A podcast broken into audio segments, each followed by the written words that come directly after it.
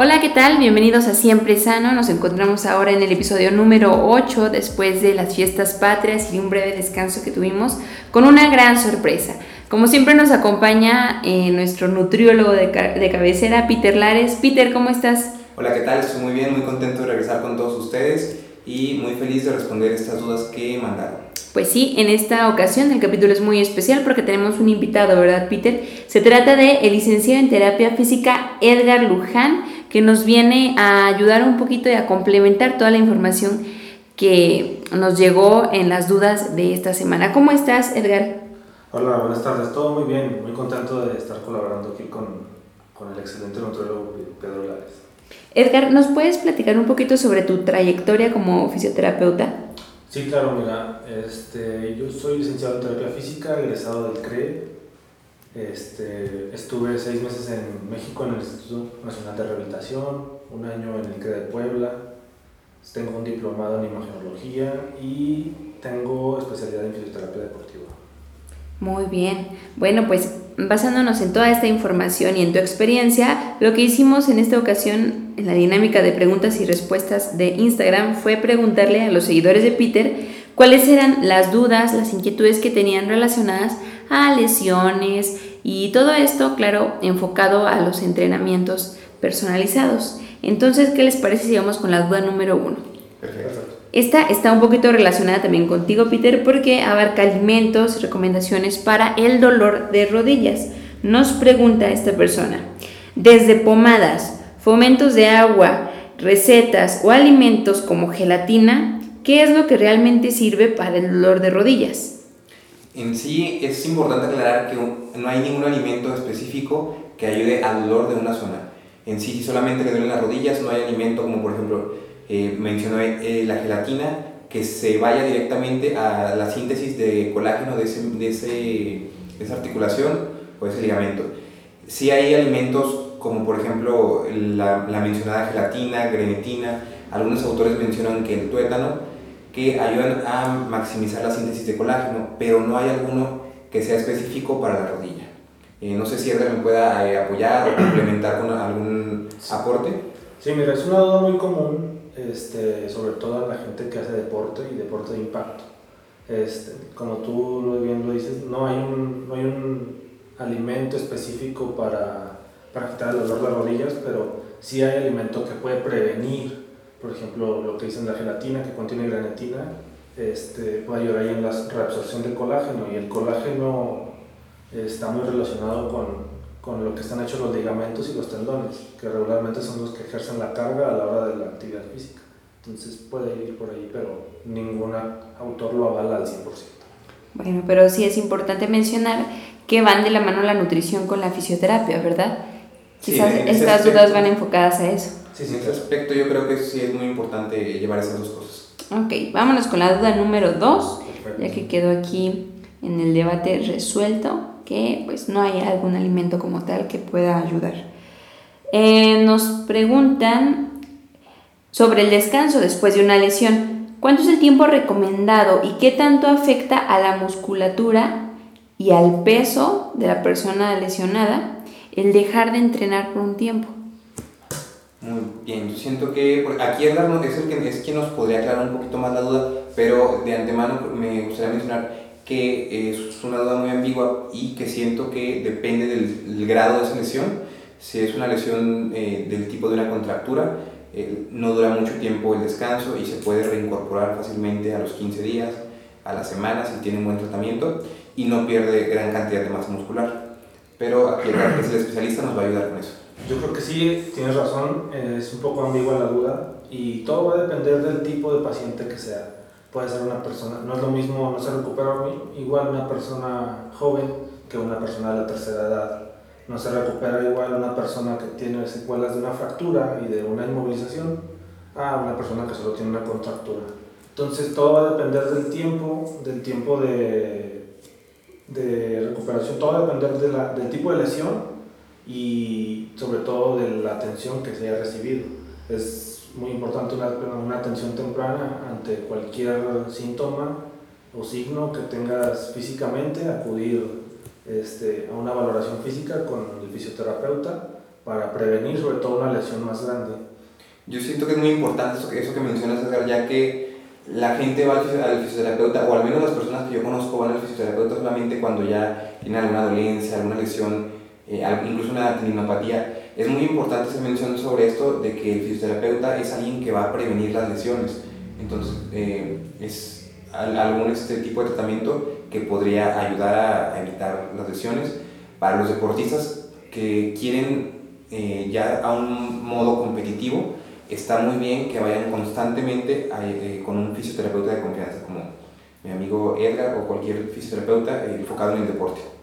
Sí, sí, es muy bueno, es mejor prevenir que lamentar, ¿no? Entonces es bueno, sobre todo la gente, como tú dices, que está enfocada al alto rendimiento que tiene en puerta una competencia, ya sea un corredor, un nadador o un ciclista, este, más vale prevenir, hacer un masaje de descarga por ahí de vez en cuando y este, también muy, muy de la mano de la nutrición para prevenir también las lesiones.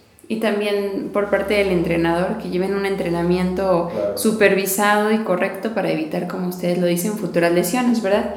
Entonces, en este caso eh, específico, la pregunta que nos mandan, podemos contestar que, pues, depende de muchos factores como el grado de, de lesión o la gravedad de, de la lesión, la edad. Entonces, pues es muy específico la respuesta es depende, ¿verdad? Muy bien, vamos con la duda número 3. ¿Para qué sirve el colágeno? ¿Es importante consumirlo en, en suplementos?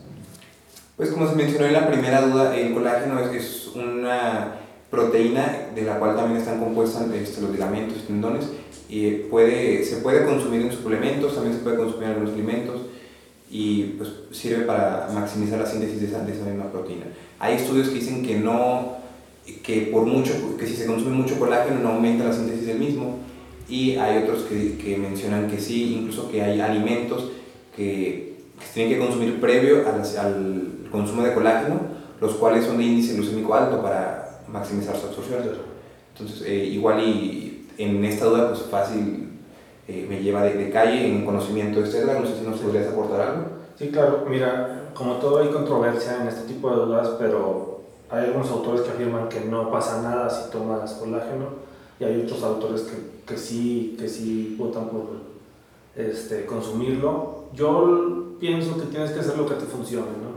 Entonces, si tú ves que un deportista hace mucho impacto, por ejemplo, un corredor, y tiene mucho dolor en las rodillas, probablemente en, específicamente en un tendón, puedes recomendarle este, tomar colágeno hidrolizado, como tú dices, con una bebida dulce que pues la síntesis de la glucosa se mueve súper rápido por la sangre y puede llegar a, a, beneficiar al atleta hasta, hasta las rodillas o hasta los tobillos.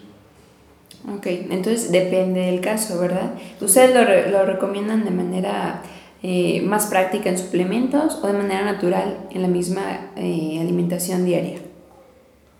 Yo creo que es bueno en suplemento, uh -huh. eh, por las mañanas con una bebida dulce, eh, con algún jugo, natural y la verdad se ha ido bastante, aunque hay controversia, ¿verdad? Sí, aunque hay un poquito de controversia, eh, a lo mejor eh, metiéndonos un poquito a nivel personal, eh, yo lo llegué a consumir y tuve un gran este, beneficio eh, con el colágeno, así como lo mencionó Edgar, con una bebida dulce eh, y el suplemento en polvo, y fue bastante beneficioso para mí. Muy bien, entonces como en todos los casos son específicos y es importante que lo tomen en cuenta de la mano de pues su, su nutriólogo de cabecera y su fisioterapeuta, ¿verdad? Vamos con la duda número 4, que en esta ocasión son 6, así que por eso están siendo un poco cortas. Eh, es relacionada a masajes para contracturas. Eh, ¿Mejoran el acondicionamiento físico a la hora de entrenar?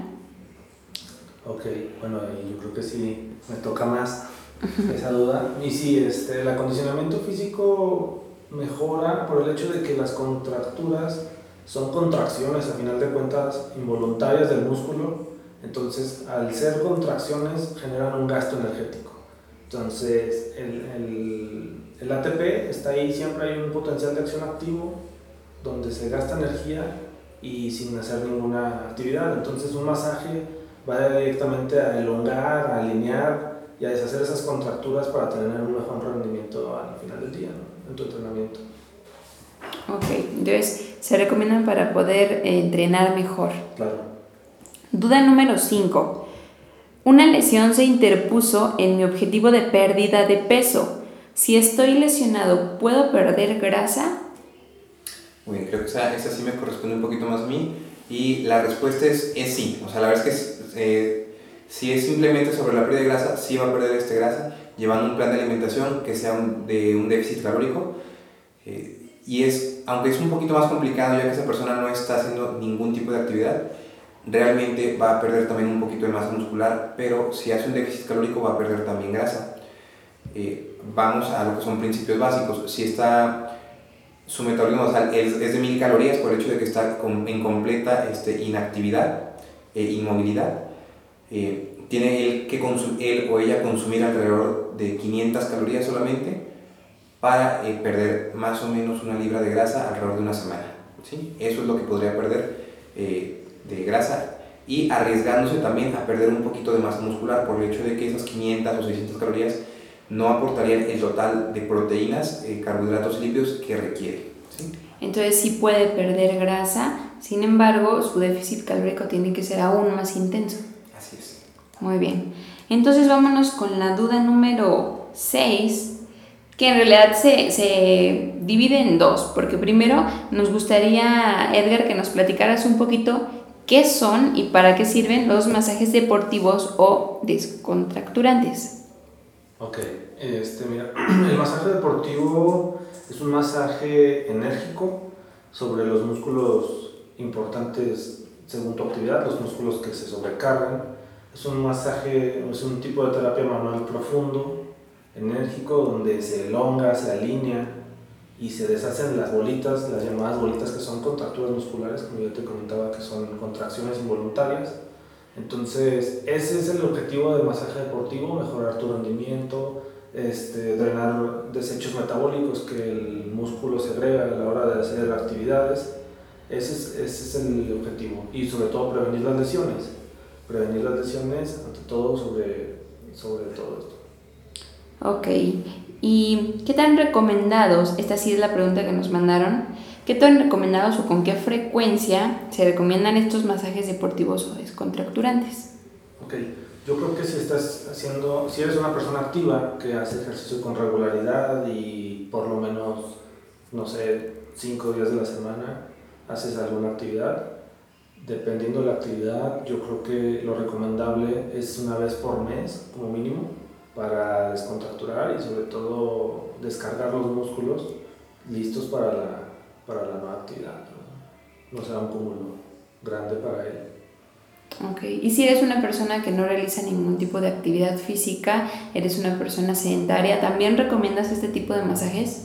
Sí, claro, mira, las personas sedentarias por lo regular este, tienen algún trabajo de oficina o, este, bueno, o cualquier tipo de trabajo, es, una, es, una, es muy repetitivo, entonces mantienes una postura siempre erguida. Eh, y obviamente se fatigan y se contracturan. Entonces también para tu vida diaria, para mejorar tu calidad de vida, se recomiendan. Sobre todo también cuando eres una persona que maneja mucho estrés, este, que por lo regular a las personas que manejan estrés se les acumula en el cuello, entonces también, entonces ahí funciona, funciona de mal. Muy bien. Bueno, pues ya para terminar, Peter, nos gustaría que nos platicaras si en la calidad de desempeño de tus pacientes has notado ciertos cambios eh, al, al, momento de querer ellos lograr ciertos objetivos cuando acuden a un centro de fisioterapia. Sí, claro que sí, he notado algunas mejorías. Ellos mismos me, me hacen la mención, digamos, eh, en el día, no sé, de cierto músculo, como no sé, el día de pierna, entrenan eh, y son personas que les toca dos veces a la semana ese músculo, andan eh, un poquito cansados, entrenan la siguiente ocasión que realizan ese mismo entrenamiento o les toca ese mismo músculo, ya no pueden el mismo peso. Entonces, yo lo que recomiendo es que vayan a un masaje, como se mencionó ahorita, de que a lo mejor una vez al mes, una vez cada 15 días, cuando realizan ese masaje, incluso dicen, oye, me sentí un poquito más fuerte, sentí que podía un poquito más o podía esos, pesos, esos mismos pesos más fácil. Y es por, por la mención que, que, estaba diciendo Edgar. La contractura es una contracción sostenida involuntaria, la cual nos hace gastar energía y, no, y estamos, estamos gastando energía sin hacer una función de ese músculo. Cuando ya podemos realizar o que no tenemos este, esa, esa contracción sostenida involuntaria, tenemos un poquito más de energía y tenemos esas fibras musculares libres para realizar el movimiento y se realiza un poquito más cómodo, eh, aunque sea mínimo, el, la, se nota lo que es este, la diferencia cuando, estás con, cuando tienes contracturas y cuando estás completamente sin contracturas. Bueno, pues no cabe duda que cuando empiezas a querer cambiar ciertos hábitos y mejorar tu calidad de vida, hay muchos factores a considerar. Ya lo vimos en los episodios pasados, eh, además del entrenamiento, además del aspecto emocional, eh, anímico, pues también es importante que nuestro cuerpo se encuentre en óptimas, óptimas condiciones para mejorar nuestra calidad de vida. Muchas gracias por, acompañarnos el día de hoy, Edgar. Peter, ¿algo más que quieras agregar? No, solamente que estoy muy agradecido con el, con el apoyo que se ha tenido, con la aceptación que se ha tenido eh, de estos podcasts, que siguen mandando sus dudas, que siguen eh, apoyando y comentando. Eso, eso realmente se me hace muy padre, eh, toda la aceptación que se ha tenido. Recuerden que no hay duda pequeña, este podcast se alimenta de todas esas inquietudes que quieran que, que, Peter resuelva junto con los invitados que son expertos en temas específicos. Así que esperamos que sigan interactuando con nosotros y nos escuchamos a la próxima. Gracias. Gracias, Edgar. Soy Pedro Lares, licenciado en nutrición y entrenador personal certificado. Para más información y asesorías personalizadas, contáctame en redes sociales como Peter Lares Nutriólogo.